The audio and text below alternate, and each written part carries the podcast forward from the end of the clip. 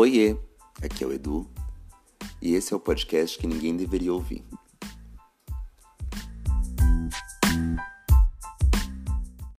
Sabe aquelas palavras que não fazem sentido nenhum, mas ao mesmo tempo fazem total sentido? Tipo sábado, outubro, noite. O que caralhos quer dizer outubro? Sabe, a palavra em si outubro não faz sentido nenhum, mas graças aos significados da palavra ela passa a fazer sentido. Tipo, outubro é o mês. Noite é igual dia, só que modo economia de energia. Sábado é um dia na semana. Tem significado, então faz sentido. Mas tem também o subgrupo que é menos famoso, que são os termos que não fazem sentido, que eu chamo de subgrupo porque os termos que não fazem sentido, quando eu falo ou ouço, segue sem fazer sentido, mesmo com significado. Por exemplo, sentir falta. Eu sei o significado de sentir falta. Todo mundo sabe. Sentir falta é sobre sentir, sentimento. E falta é sobre falta, sabe? O, o significado tá aí. Mas o sentido o sentido só vem depois de experimentar experienciar. Porque eu só vou saber de verdade o que é sentir falta quando eu sentir falta de verdade. Porque só assim eu vou falar que eu senti falta e vai fazer sentido para mim. E antes de fazer sentido para mim, ele era só um termo vazio que não fazia sentido. E falar em termos que não fazem sentido para mim, pelo menos não faziam sentido para mim. Amor próprio. Esse termo, pensa num termo que está na boca de muita gente, está nas propagandas de televisão, está na internet, está na balela que algum coach diz, está em todo lugar. E é o termo que eu menos vejo fazendo sentido na vida de uma galera aí. Eu mesmo só fui realmente entender o sentido de amor próprio esses dias aí. Já está com um significado pré-estabelecido. O sentido de amor é extremamente romantizado e só alguém muito ignóbil não saberia o sentido de amor próprio. E é aí, justamente aí, que mora o engano. Eu passei a vida inteira achando que sabia exatamente o sentido de amor próprio. Grande engano. E foi por esses dias aí que eu descobri que era amor próprio numa quinta-feira modorrenta.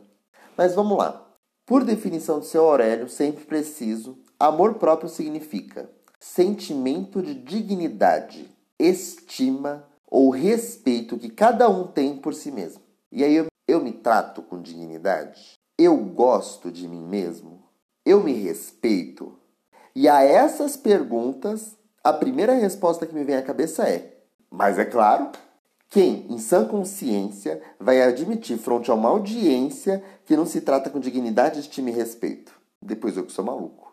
Eu posso até falar que eu sempre tive muito amor próprio na vida, mas essa mesma boca mentirosa que te diz isso já ingeriu quantidades obscenas de álcool. Já passou anos chorando por ex e já tentou por tantas vezes quanto fosse possível suprir caprichos emocionais vazios usando pessoas aleatórias através de experiências sexuais e amorosas medianas e sem significado.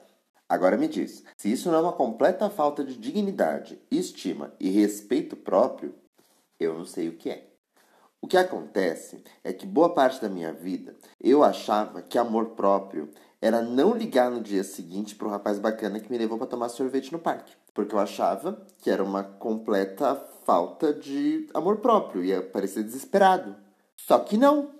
Amor próprio é muito mais sobre como você se sente e se trata do que sobre passar uma imagem de que você se curte pra caramba.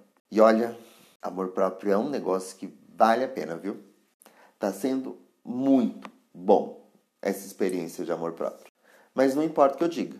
Vocês só vão saber o quanto é bom quando fizer sentido para vocês.